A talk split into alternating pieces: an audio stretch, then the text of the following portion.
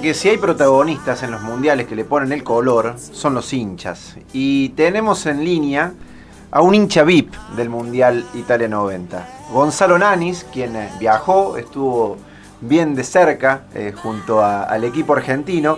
Y en la tribuna, con toda la barra brava argentina, entre ellos José Barrita, alias del abuelo, el líder de la barra Sanaice. Ahí estuvo Gonzalo que se sube al noveno A, lo saludamos, buen día Gonzalo, ¿cómo estás? Buen día gente, ¿cómo andan? Todo bien, acá te saludan Javier, Susana, Marcelino, quien te habla. Y lo primero preguntarte, ¿qué te mm, lleva eh, volver al tiempo 30 años atrás y recordar Italia 90? Y antes que nada parece que el tiempo no hubiera pasado, ¿no? Porque son cosas memorables, digamos, como para el fútbol argentino, y más en la manera en que se llegó a esa final. Uno siempre lo tiene presente, siempre. Sobre como mundial fue único. Gonzalo, hola, buenos días. Eh, ¿Qué es lo primero que se te viene a la mente si pensás en eso? ¿Algún momento, algún recuerdo, el primero que se te viene a la mente? Lo que se me ocurre frecuentemente es haber dejado afuera a Brasil y a Italia. No nos olvidemos que ellos nos habían dejado afuera en el 82, nunca no, nos habíamos cruzado nunca con los dos, salvo en, en España y después si nos dejaron afuera. Y después cruzarse con ellos y dejarlo afuera a Brasil y después a Italia en su propia casa los recuerdos están siempre. ¿Cómo andás, Gonza? Javier te habla, con Gonza hemos hablado eh, vía WhatsApp, pero nunca podíamos hablar acá en modo radio, estamos en radio. Gonza, bueno, vos tuviste posibilidad de estar cerca de los jugadores de la selección, ¿qué recuerdo tenés de esos?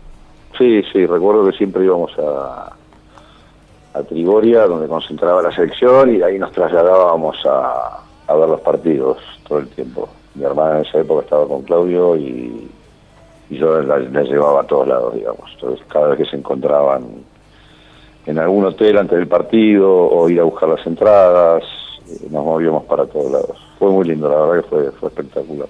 Yo creo que fue el mejor mundial que hubo. Gonza, ¿qué te pareció esta dupla que conformaban Maradona y Canigia? Inigualable, inigualable. veníamos ya de, de, las alegrías de Diego del 86 y, pero faltaban delanteros eh, en serio y, con Claudio se entendían de memoria, era, algo mágico entre ellos. Recién dijiste eh, ganarle a Italia y ganarle a Brasil, con goles de Canigia que quedaron en la historia y que los recordamos por siempre. Ganarle y dejarlos afuera. Dejarlos afuera. Y vos en la cancha. Ese gol a Brasil me imagino lo que habrá sido, ¿no? Sí, fue tremendo. Fue tremendo porque era la cancha estaba llena de brasileños había un pequeño puñado de hinchas argentinos, pero muy pocos, y la verdad que el, resto estaba muy diseminado. En esa época no, no, no se daban las entradas con, por sector, entonces los brasileños habían copado todo, te cargaban antes del partido, te decían que te iban a hacer cuatro, que te iban a dejar afuera, que te prepare la valija, fue, fue tremendo, la verdad que fue, fue apoteótico, como digo yo. Y después eh, se tomaban la revancha porque te decían te vamos a dejar afuera, después los dejamos nosotros. Cuando se salía del, del estadio, ¿te acordás de eso? Yo específica, mis amigos sí, que yo estaba con tres amigos que, habíamos ido a ver el mundial. Pero no, yo era más cauto, yo lo único que quería era llegar y llegar y llegar y, y viste que a lo mejor uno durante el partido se pone más eufórico, yo soy más tranquilo hasta que no terminase cada partido, no, no se festejaba, pero cargar al rival no, lo que sí, las cargadas eran, eran mucho más grandes yendo de Roma a Nápoles a ver el partido que un poco más y te decían que te iban a meter 14. y, dejarlos y dejarlos afuera fue, fue tremendo. Recién hablábamos con el Vasco Echea y hablamos del silencio del San Paolo. Tremendo. ¿Cómo fue? Fue tremendo. Porque la gente piensa que, que, estaba, que había una gran parte que estaba a favor de Maradona, y no era así no era así. El que estuvo ahí se daba cuenta que, era, que eran todos italianos, salvo un pequeño grupo nuestro que después cayó la barra brava de Boca. Yo me acuerdo que me había tocado una platea y casi con la gente de al lado de la Federación Italiana, y yo lo dejé a mi hermana y salí corriendo y nos colamos para el lado de donde estaba la, barra brava y nos metimos ahí, porque si no ver un partido sentado con toda gente no, no, tenía, no tenía sentido. Y por suerte nos pudimos juntar con, con, con la gente ahí atrás del arco, justo donde se patearon los penales, y fue, fue sublime, fue sublime. Gonzalo, vos estuviste con José Barrita, ¿no? Este mítico barra de, Boca. Bueno, ¿cómo fue, no? La de compartir hinchada, bueno, con él, pero con, con la barra argentina. ¿Cómo, ¿Cómo se vivía en ese momento en, la tribuna? y era justo a nosotros, eh, veníamos llegando cuando, cuando nos pudimos pasar para ese lado desde la platea y, faltaba gente para que sostengan una bandera y a mí me tocó, ellos colgaron una bandera y a mí me tocó estar con un amigo sosteniendo la parte de arriba, te imaginas lo que pesaba esa bandera, que se movían todo el tiempo y ahí que había que gritar y obviamente uno tenía que alentar todo el partido, ¿no? No sé si se escuchaba mucho, pero nosotros nos hacíamos sentir. Gonzalo, recién hablabas de eh, el silencio del San Paolo. Eh, ¿A vos te tocó entonces vivir ese momento con la Barra Brava? Sí, justo, lo conocí ahí a José Barrita, en ese, día lo conocí. Y, fue, la verdad que cantar y, festejar, era, era, la verdad que era una locura. Era una locura porque no en los demás partidos si veías eh, siete personas, ocho argentinos al lado tuyo era mucho, estaba muy diseminada la gente. Y justo en ese partido por lo menos un puñado, un par de cientos había. ¿Y Alemania? Fue, muy lindo. ¿Y Alemania, el partido contra Alemania, cómo lo vivieron en la tribuna? Eh, y fue, fue más difícil, nos faltaban cuatro jugadores, eh, uno quería ser campeón, pero yo con haber dejado afuera Italia en casa, yo ya me daba por hecho, y a Brasil en su momento, yo me daba por hecho, pero eh, en, en Roma era distinto, porque los romanos sí que estaban en contra, todos en contra. En todos, vos veías italianos que estaban hinchando por Alemania, obviamente, no iban a... Y nosotros le contestábamos que habían tenido, entonces nos peleábamos en algún momento del partido y le decíamos que ellos hacía no muchos, no muchos años habían tenido una, guerra por culpa de los alemanes, ¿no? Entonces había una dialéctica bastante combativa en ese momento. Y el problema fue que también tuvimos al árbitro, a Codesal en contra, no solo a, toda Roma, sino al árbitro Codesal en contra. Y Argentina no tenía que ser bicampeona, no podía ser bicampeona del mundo. Era, era lógico, ¿no?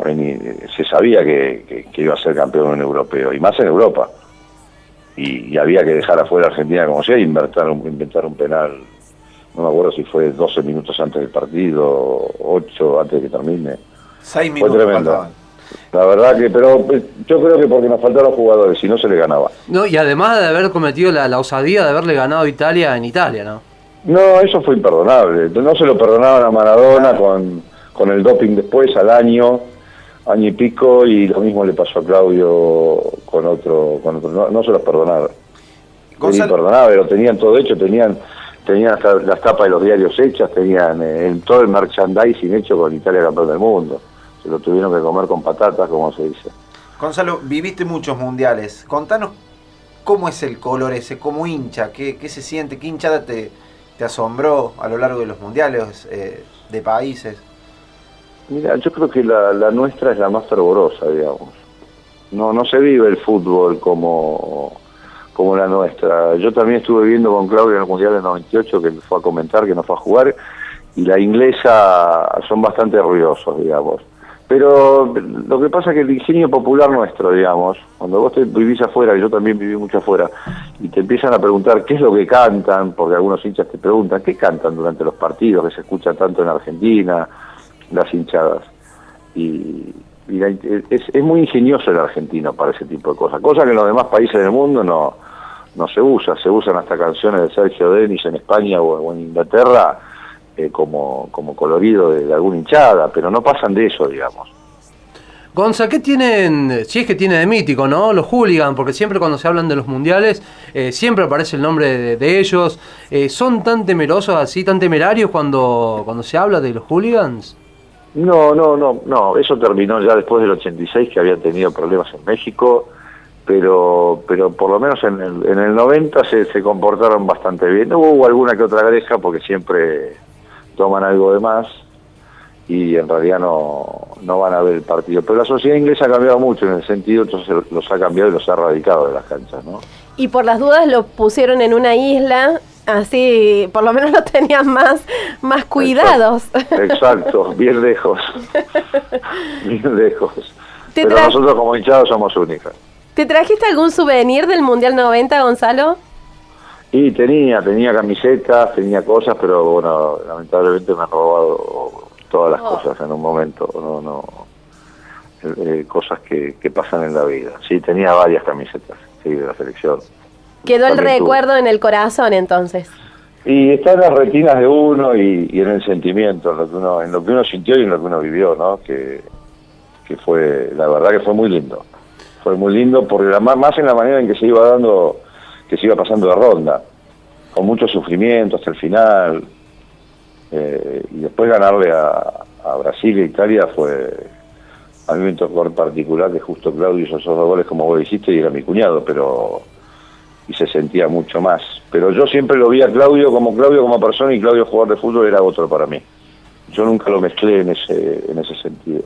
Y fue un poco de eso, ¿no, Gonza? ¿no? Argentina en una primera ronda que termina clasificando medio a los ponchazos, terminando como mejor tercero en el grupo. Pero después no, la, épica, empezó la épica, ¿no? El, partido contra Brasil, que fue un bombardeo eh, verde-amarelo y que termina con gol de Claudio Canigia sobre el final, poniéndole 1 a 0, los penales de Goico, eh, ante Yugoslavia, ante Italia.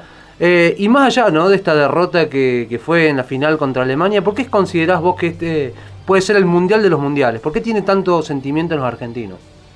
Porque el italiano tiene un sentimiento muy grande con lo que es el fútbol, tiene, tiene, tiene un fervor inconmensurable también. Ellos eh, viven de eso, así como el argentino y el italiano igual.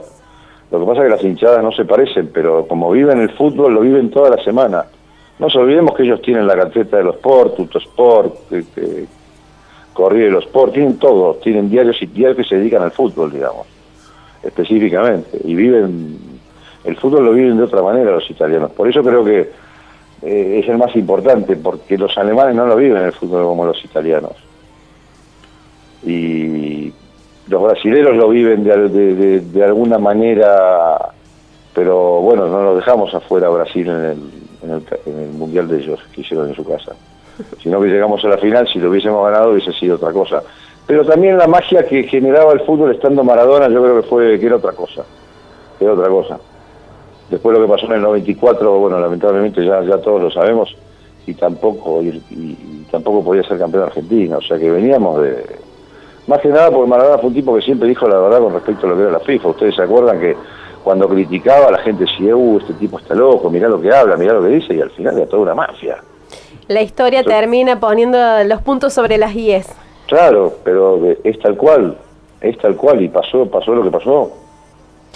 Gonzalo, estamos preguntándole a la gente a qué época de su vida volvería. ¿A qué época volverías? Yo a 90. Te trajimos Sin duda. Te trajimos al momento de tu vida, ¿no? Sí, sí, sí. Y si me sí. A ver, era mi primer mundial digamos, ¿no? Después vi de Estados Unidos hasta donde llegamos y, bueno, y después lamentablemente Claudio no pudo ir al de jugar en el 98 y se vio de afuera y es distinto. Tener a alguien de pariente y es distinto, se vive de otra manera, ¿no? Se siente distinto, pero eh, se siente también como lo siente la mayoría de los argentinos que les gusta el fútbol. Esto es así, pero si volvería un año, sí volvería al 90 sin ninguna duda. Gonza, y en, pocas palabras, ¿qué, fue Claudio Canigia para la selección argentina?